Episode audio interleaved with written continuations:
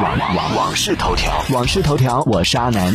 眼下很多餐厅都推出了无接触服务，扫一扫二维码即可完成排队、点餐、结账等多项服务，方便消费者的同时，也节省了人工营运成本，提升了营运效率。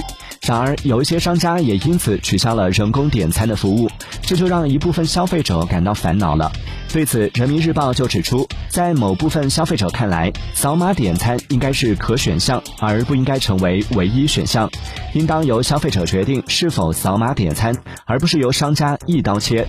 另外，一些老年人也在面对扫码点餐时犯了难，还有一些消费者不愿意使用扫码点餐，是担心个人信息泄露等安全问题。这样确实不好，让我们这些手机经常没电的人，老是错过买单机会，怪不好意思的。